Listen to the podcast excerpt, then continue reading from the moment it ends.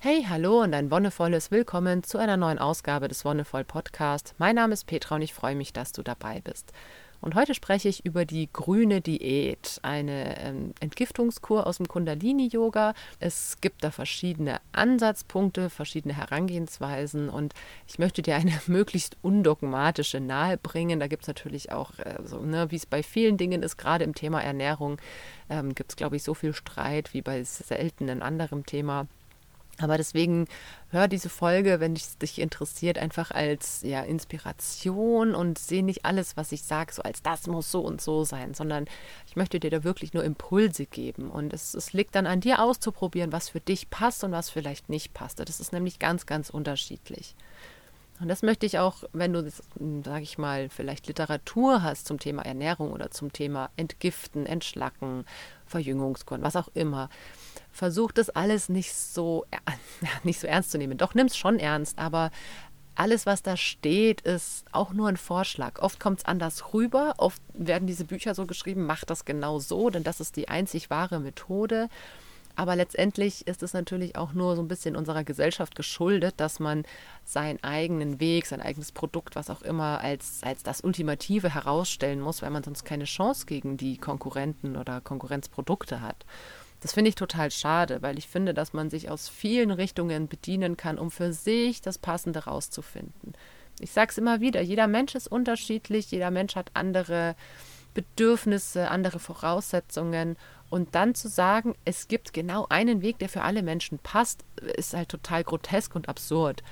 Und deswegen appelliere ich da immer einfach so auch die eigene Vernunft zu gebrauchen, so die Intuition vor allem auch zu befragen, passt es für mich oder möchte ich es vielleicht doch ein bisschen anders machen? Wo, wo habe ich vielleicht ein gutes Gespür für, was taugt mir, was bringt mir auch wirklich was und wo merke ich, dass es für mich einfach auch überhaupt nicht zuträglich ist.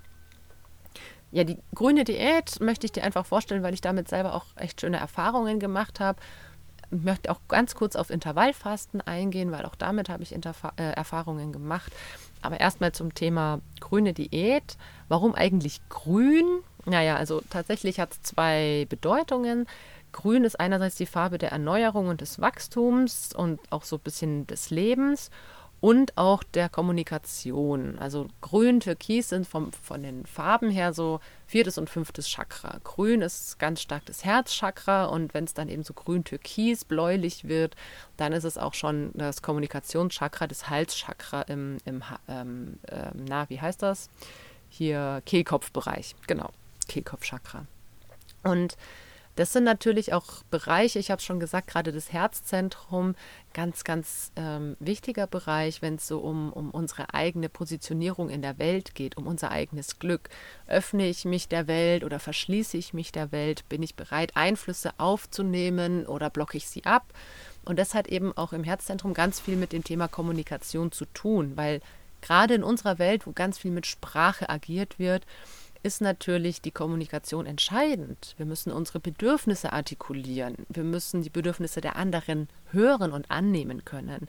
Und deswegen stehen hier eben das vierte und das fünfte Chakra auch so ein bisschen im Vordergrund, um da ähm, ja auch gewisserweise Klarheit zu schaffen oder auch Bahnen frei zu machen.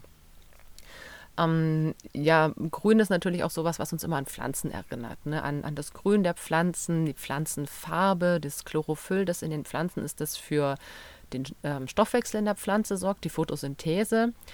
Dieser Chlorophyll, dieser Blattfarbstoff, der grüne, das ist was, was wir Menschen nicht haben. Ne? Das ist das, was bei Pflanzen dafür sorgt, dass sie wirklich umwandeln können, CO2 zu Sauerstoff unter dem Einfluss von Sonnenlicht und was dann letztendlich das Wachstum der Pflanze auch hervorruft.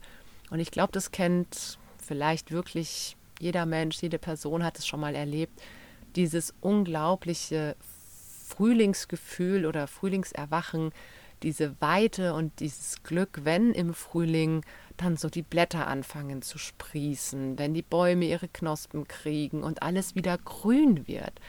Es ist natürlich auch dem Kontrast geschuldet, dass im Winter und im Herbst alles grau und braun war. Aber dann, wenn der Frühling kommt und alles grün wird, dann, ist, dann merken wir auch wirklich, wie wieder so diese Lebenssäfte in uns zu fließen beginnen, ohne dass wir dieses Chlorophyll hätten. Wir haben im Kundalini-Yoga die Ansicht, dass ähm, ja diese grüne Diät eben auch auf komplett grüne Lebensmittel beschränkt ist. Das heißt, du darfst alles essen, was grün ist. Also es ist eigentlich eine ganz einfache Regel. Was nicht grün ist, wird nicht gegessen. Jetzt ist natürlich die Frage, also da gibt es dann natürlich ganz viele Abstufungen. Und wie grün muss es sein? Was ist mit farblosen, ähm, also oder fast farblosen Lebensmitteln? Und ich finde, da fängt es halt schon an mit dieser ähm, ja, Gratwanderung. Ne? Kann ich einen grünen Apfel essen? Klar kannst du einen grünen Apfel essen. Warum kann ich dann aber keinen roten Apfel essen? Oder kann ich den roten Apfel essen?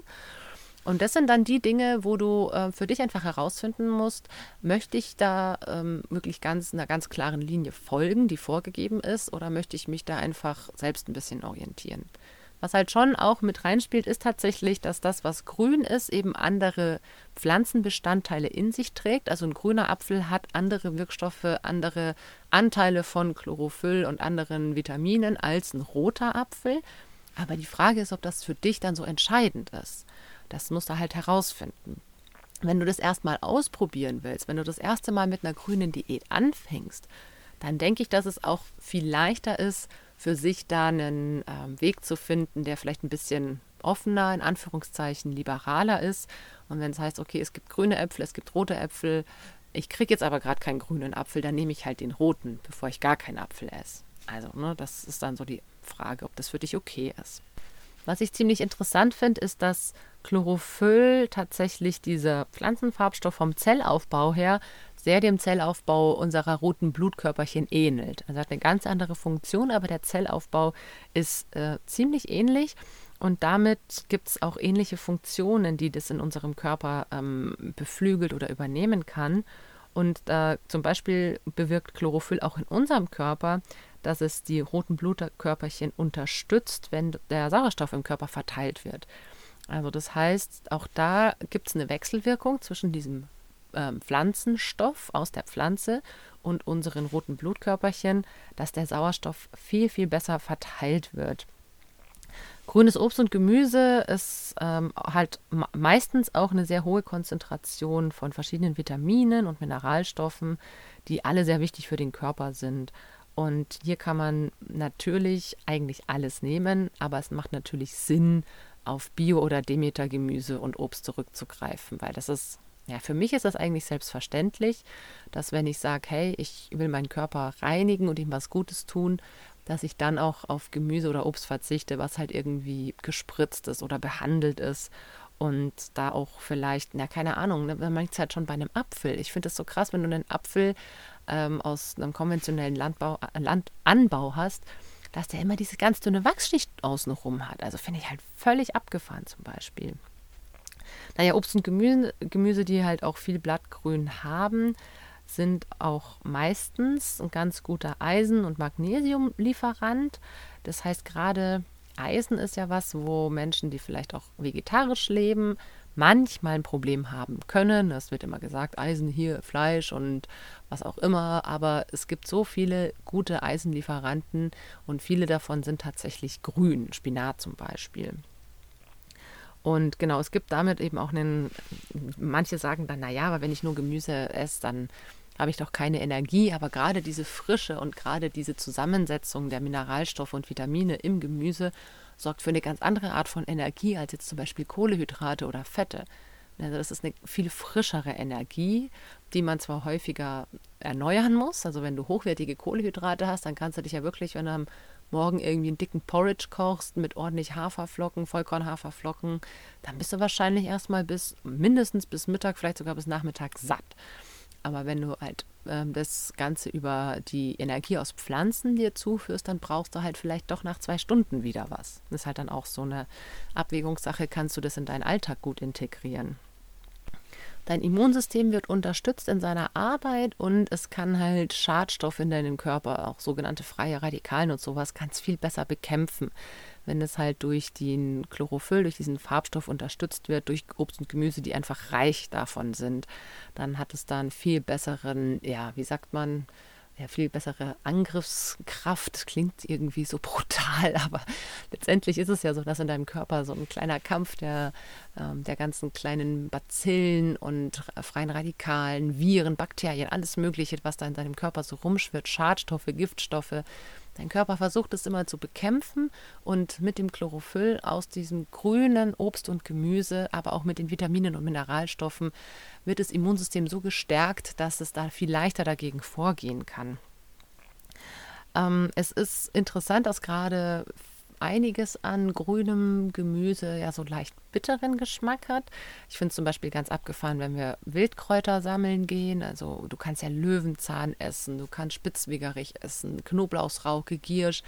Alles hat immer so einen leicht, ja, bitteren Geschmack. Aber gerade die pflanzlichen Bitterstoffe, die haben eben eigentlich ganz viel, ähm, ja, ganz viel positive Auswirkungen. Die regen das komplette Verdauungssystem an, regen die Gallenflüssigkeit an, die Magensäfte, die ganzen Enzyme, die sich so freisetzen, werden durch diese Bitterstoffe angeregt. Und es ist halt immer die Frage, kann ich das, ähm, kann ich das abhaben, wenn es bitter ist oder nicht? Und dann gibt es halt kleinere Tricks, dass man zum Beispiel sagt, ne, wenn ich mir einen Salat aus Wildkräutern mache, dann mache ich mir halt vielleicht so ein bisschen Honigdressing dazu. Das ist dann eben auch die Frage, gönne ich mir so diese kleinen Erleichterungen in der grünen Diät oder verzichte ich ganz drauf? Möchte ich mal wirklich diese ganz krasse Erfahrung von richtig bitterem Gemüse und Obst haben? Oder um anzufangen und reinzukommen, lasse ich da erstmal so ein bisschen, ja, die Regeln schleifen, mache es mir ein bisschen leichter. Das ist alles voll in Ordnung. Also auch, als ich das erste Mal eine grüne Diät gemacht habe, habe ich mich auch nicht komplett dran gehalten, weil ich das super, super schwierig fand. Und gerade diese Geschmäcker, die wir so gewohnt sind, ne, das, was das Süße, Salzige und so weiter, mit dem wir aufgewachsen sind und was in unserer Gesellschaft auch so allgegenwärtig sind, wenn man mal wirklich so den puren Geschmack von etwas hat, wie, wie Löwenzahn oder, ähm, ja, oder Spitzwegerich, das ist total ungewohnt für unsere Zellen, für unseren Geschmackssinn. Und es ist total gut, wenn wir den da so langsam rantasten. Einfach so einen kleinen Klecks Honigdressing dran machen, damit sich unser Geschmackssinn dran gewöhnen kann. Und vielleicht nach drei, vier Tagen können wir den Honig immer weiter reduzieren, reduzieren, reduzieren und irgendwann sogar weglassen. Wäre natürlich super cool, einfach auch mal wirklich dieses ganz extreme, bittere Geschmackserlebnis zu haben. Aber eben, du kannst es einfach so für dich herausfinden und ausprobieren. Ähm, genau, wir sind, wie gesagt, in der grünen Diät. Wenn wir uns im Yogischen orientieren, sind es tatsächlich auch 40 Tage, die man das machen kann. Auch ich habe das noch nie 40 Tage gemacht. Das muss ich dir ganz ehrlich gestehen, weil ich, dadurch, dass ich meine Yoga-Ausbildung angefangen habe, als ich schon ein Kind hatte, als ich gestillt hatte, dann noch ein Kind bekommen habe, wieder gestillt hatte und dann einfach Kinder um mich rum hatte, nie wirklich die, mir nicht die Zeit genommen habe. Es ist eine Zeit- und eine Organisationsfrage, mich einfach da von dem normalen Familientisch abzusondern. Ich wollte nicht, dass es alle mitmachen müssen, wenn sie es nicht wollen. Und gerade bei Kindern nur grünes Zeug zu futtern, ist auch manchmal echt schwierig. Und deswegen habe ich es mal so, das längste, was ich gemacht habe, war zehn Tage. Das war schon echt eine interessante und abgefahrene Erfahrung. Aber das ist halt auch so ein Herantasten. Du kannst erstmal mit drei Tagen anfangen. Du kannst auch mal mit einem Tag anfangen. Und wenn du wirklich willst, dann steigerst du das mal auf 40 Tage. Und es ist ja auch ganz spannend, dass die Fastenzeit im christlichen Glauben zwischen Fasching und Ostern, ah, mein, mein christlicher Glaube ist nicht mehr so ganz aktuell. Nee, ich glaube, Aschermittwoch fängt es an und Karfreitag hört es auf. Ne? Das müssten so um die sechs Wochen sein. Sagen wir einfach mal, die christliche Fastenzeit beträgt 40 Tage. Wenn ich da falsch liege, dann korrigiere mich gerne. Es ist zum Beispiel auch sowas, was man natürlich nutzen kann, dass man sagt, okay, es fasten jetzt vielleicht sowieso Leute in meiner Familie. Das, das Fasten sieht ja auch immer anders aus. Die einen verzichten einfach auf Süßigkeiten, die anderen verzichten auf Fleisch, wieder jemand verzichtet auf Medien. Es gibt ja ganz verschiedene Arten des Fastens. Dass du für dich sagst, du versuchst einfach in dieser Zeit die sowieso schon so ein bisschen institutionalisiert ist, dir ja diese, diese grünen Lebensmittel einfach mal zu eigen zu machen. Und es ist auch tatsächlich eine ganz gute Zeit, weil gerade so dieses Frühlingserwachen zwischen Aschermittwoch und Karfreitag, das ist immer so eine Zeit, Mitte, Ende Februar bis Mitte, Ende April.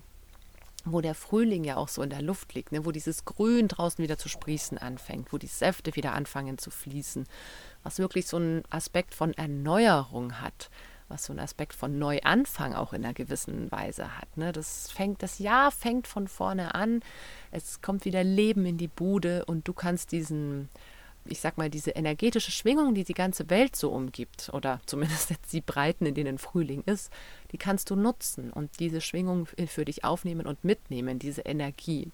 Deswegen bietet sich sowas einfach super gut für den Frühling an. Und jetzt sagst du wahrscheinlich, hä, aber wie soll ich denn im Frühling grünes Gemüse und Obst essen und finden? Wie gesagt, in unseren Breiten ist es regional, ähm, ja, geht. Also es gibt echt viele Wildkräuter, die schon im Februar anfangen zu wachsen und die man ernten kann. Es gibt auch Wintersalate wie Postelein oder Feldsalat, die man auch in dieser Zeit super gut ernten kann. Grünkohl und Rosenkohl, also alles an Kohlgewächsen, ist eigentlich auch gut zu ähm, ja, noch zu ernten in dieser Zeit. Also ich weiß, dass wir jetzt vor zwei Wochen das letzte Mal, glaube ich, Grünkohl geerntet haben. Und das, ähm, wenn man das gut anstellt, dann kann man da echt eigentlich auch ganz gut damit über die Runden kommen. Das ist natürlich auch was, was Geschmackssache ist, das weiß ich. Aber es ist, finde ich, auch eine ganz schöne Chance, um sich mal mit neuen Lebensmitteln anzufreunden. Dann ist, wie gesagt, die Frage, was mache ich mit farblosen Lebensmitteln? der Klassiker ist zum Beispiel, den wurde ich oft gefragt, was ist mit Zwiebel? Die ist ja von außen braun, von der Schale her und innen ja eher so weißlich und manchmal aber auch ein bisschen grün. Und ich persönlich bin einfach ein totaler Zwiebelfan. Zwiebel ist auch mein absolutes Lieblingsgemüse. Ich sage, go for Zwiebel. Also Zwiebeln kannst du immer essen, weil Zwiebeln sind im Yogischen auch eine der heiligen drei Wurzeln. Das sind Zwiebel, Knoblauch und Ingwer. Und die haben einfach so viel wertvolle ätherische Öle und Inhaltsstoffe, die ganz, ganz, ganz viel in dir ähm, bestärken und dein Immunsystem in Gang setzen. Deswegen finde ich, hey, Zwiebeln, Knoblauch und auch Ingwer darf von mir aus in der grünen Diät immer dabei sein. Der Knoblauch vor allem auch, der hat ja auch eher weißliche Färbung. Wenn da der Spross rauskommt, ist der auch grün.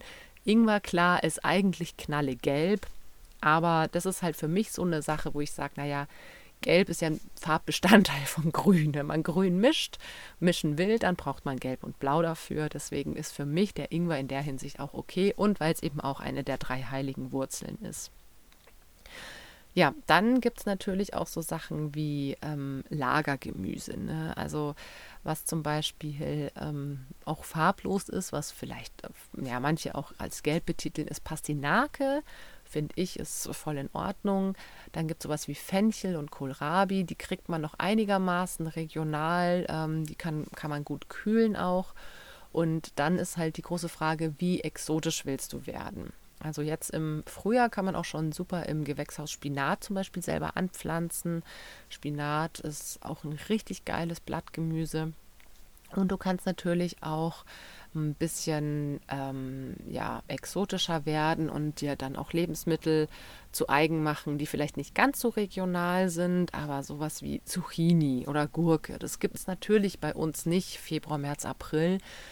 Aber das ist alles vorhanden in den Supermärkten. Das ist alles da. Du kannst es trotzdem kaufen. Und wenn du sagst, boah, ey, mit sowas wie Kohl und Feldsalat und Postelein mich ja über Wasser halten, da habe ich eigentlich gar keine Lust zu, dann greifst du halt einfach mal zu Zucchini oder so. Das ist dann auch dir überlassen und deswegen sage ich, sei da nicht so dogmatisch. Es gibt Möglichkeiten, sich da auch regional und saisonal zu ernähren und ich finde es auch einen ganz spannenden Aspekt, eben so diese all diese Kräuter aus, der, aus meiner unmittelbaren Umgebung zu nehmen, weil eben ja gerade die auch diesen Erneuerungsprozess durchmachen. Die Zucchini, die irgendwie aus Marokko kommt, die hat das eigentlich gerade in einer ganz anderen Phase, bei der ist Hochsommer. Und in meinem Leben ist einfach gerade nicht Hochsommer. Deswegen will ich in der grünen Diät eben nicht unbedingt die Zucchini essen.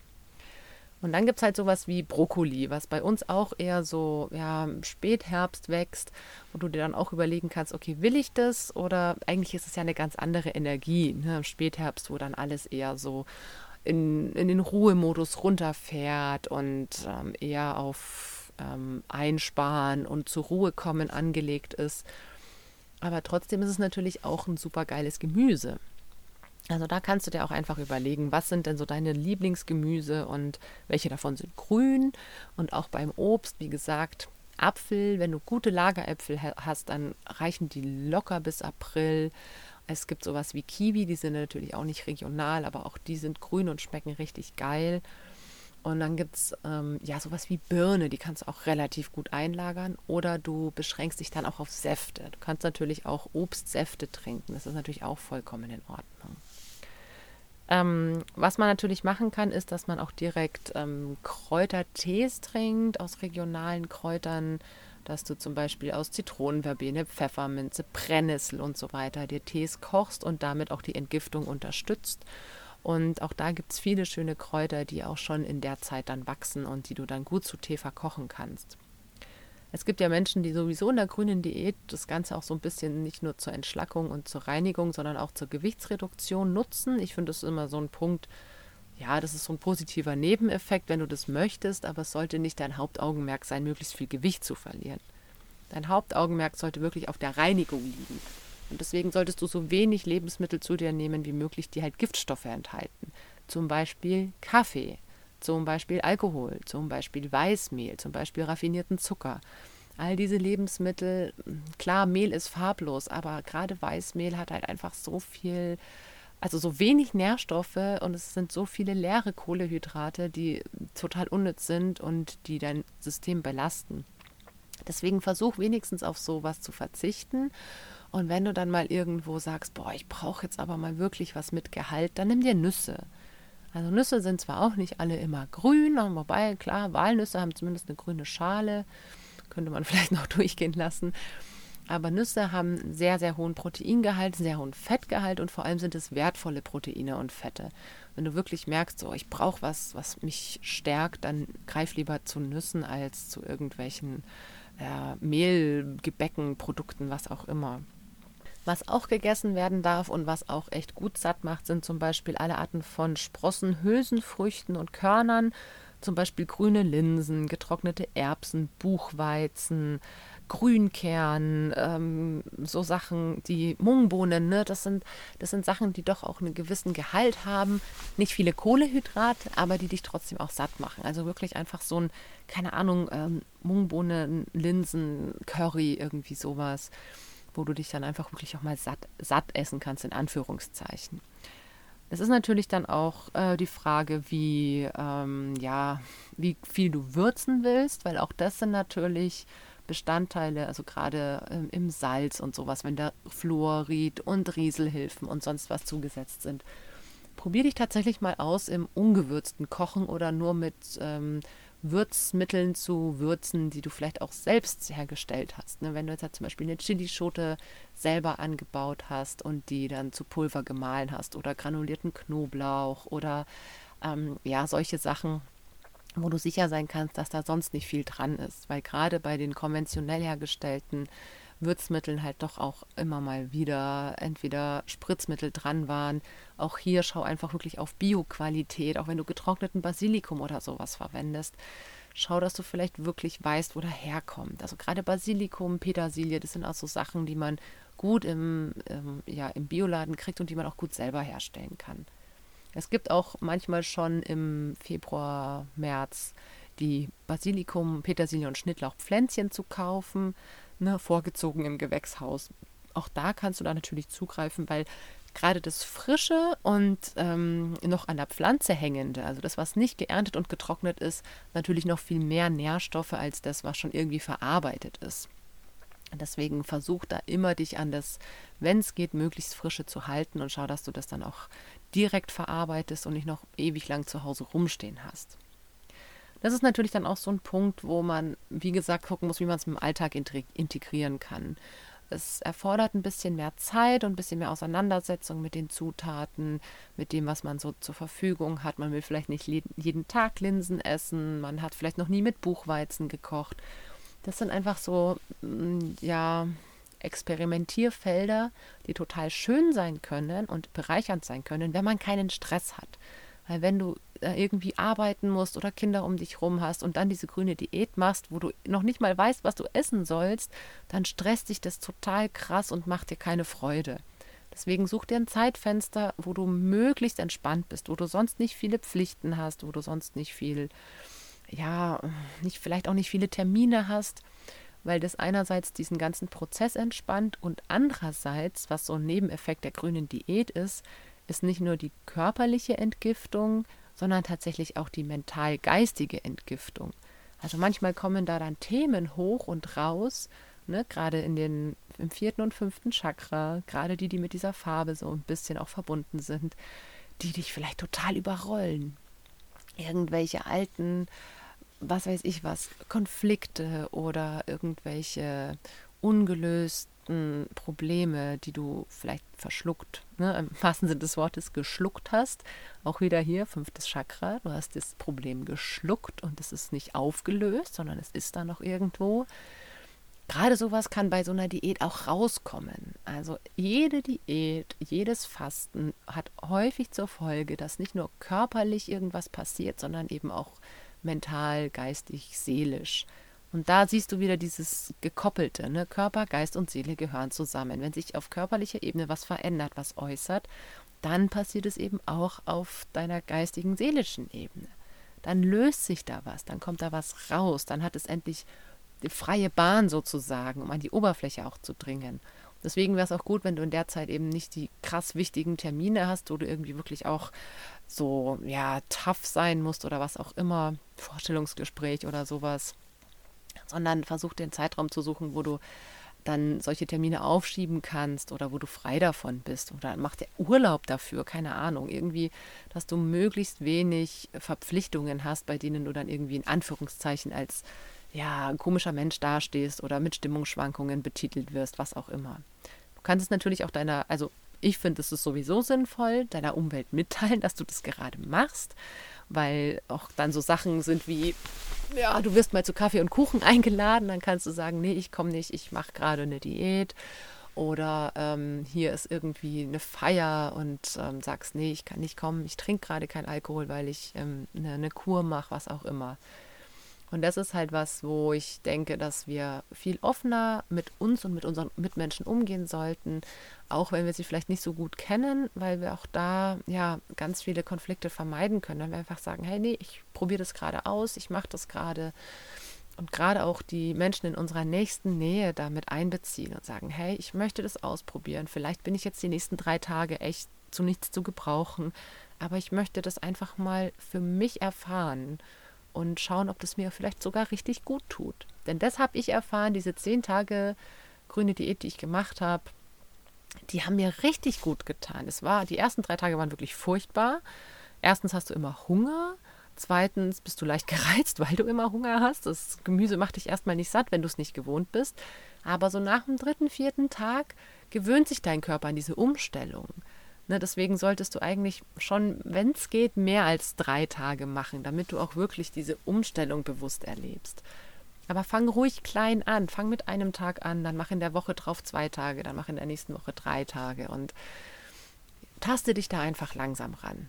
Und ich habe einfach gemerkt, wie ähm, ja wirklich wie frisch und wie erneuert ich mich dadurch gefühlt habe und wie viel Spaß ich auch gerade in den letzten zwei, drei Tagen hatte, mit diesen Zutaten zu spielen, die zu kombinieren und neu zu verbinden, auch wenn es nicht viele Zutaten waren, einfach so zu schauen, okay, wie kann ich die auf neue Art und Weise zusammenstellen und da auch richtig kreativ zu werden.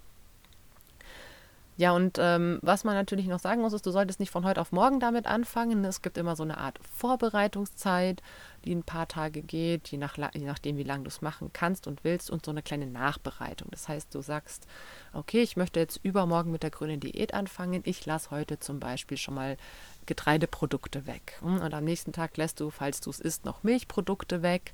Und so tastest du dich daran. Und das Gleiche, wenn du mit der Diät aufhörst, setzt du nicht irgendwie den fetten Kuchen vor den Latz und schlabberst den komplett rein, sondern du gehst da Schritt für Schritt raus. Du gehst wieder in den Aufbau. Du nimmst erst, wenn du es gegessen hast, die Milchprodukte wieder dazu dann kannst du die äh, Getreideprodukte langsam dazu nehmen und so kannst du dann auch langsam den Zucker wieder dazu nehmen. Wenn du es möchtest, vielleicht merkst du auch, hey, ohne Zucker ist mega geil. Fand ich eine total spannende Erfahrung. Und ähm, ja, vielleicht so, so gerade das Thema Kaffee war für mich sowas, wo ich gemerkt habe, hey, es tut mir so gut, keinen Kaffee zu trinken. Aber auch das ist so ein gesellschaftliches Ding. Überall wird der Kaffee und Kuchen angedreht. Es ist echt furchtbar. Und manchmal steht nicht mal Tee dabei, dass man sagen könnte, nee, ich würde aber lieber einen Tee trinken. aber das auch einfach einfordern. Ne? Also ich bin da inzwischen knallhart und fordere das ein. Nee, sorry, Kaffee mag ich nicht, aber ich würde gerne Tee nehmen. Und dann muss halt die Person mir vielleicht einen Tee kochen, aber dann ist das so. Wenn dich das Thema Entgiftung und Heilkräuter in dem Bereich auch noch mehr interessiert, dann lade ich dich herzlich ein zum Seminar bei der Artemisia Heilpflanzenschule. Ich hatte mit Sina von der Artemisia Heilpflanzenschule vor ein paar Wochen schon darüber gesprochen. Auf Schloss Tondorf gibt es eine ganz tolle Seminarreihe, eine Heilkräuterausbildung und das erste Seminar jetzt dann im Mitte Mai, 14. 15. Mai, dreht sich eben um genau die Themen. In, Im Fokus steht die Erneuerung, der Neuanfang, die Entgiftung als Organ Organ dazu die Leber. Mit welchen Kräutern können wir denn da die Entgiftung unterstützen? Wo finden wir die Kräuter? Wie, wie schauen die aus? Wie kann man die zubereiten? Wenn du da Lust drauf hast, dann schau gern auf der entsprechenden Internetseite vorbei www.artemisia-heilpflanzenschule.de. Ich setze dir den Link auch nochmal in die Beschreibung. Und es gibt auch viele andere tolle Seminare fernab von Entgiftung und Leber, auch äh, Thema Haut, Thema Frauenkräuter, Thema ähm, Beifuß, Thema Herzpflanzen, alles wunderbare Themen. Klick dich da einfach gerne mal durchs Seminarprogramm durch, wenn du dafür Interesse hast. Und wenn du Fragen hast, dann schreib auch gerne mir oder direkt Sina. Auch ihre Kontaktdaten setze ich wieder unten in die Beschreibung. Und damit war es das für heute. Vielen, vielen Dank, dass du dabei warst. Danke fürs Zuhören. Ich wünsche dir ganz viel Spaß beim Ausprobieren und beim dich erfahren, was so die grüne Diät angeht. Wir hören uns dann in ein paar Wochen wieder. Bis dahin wünsche ich dir alles, alles Gute und noch einen wonnevollen Tag.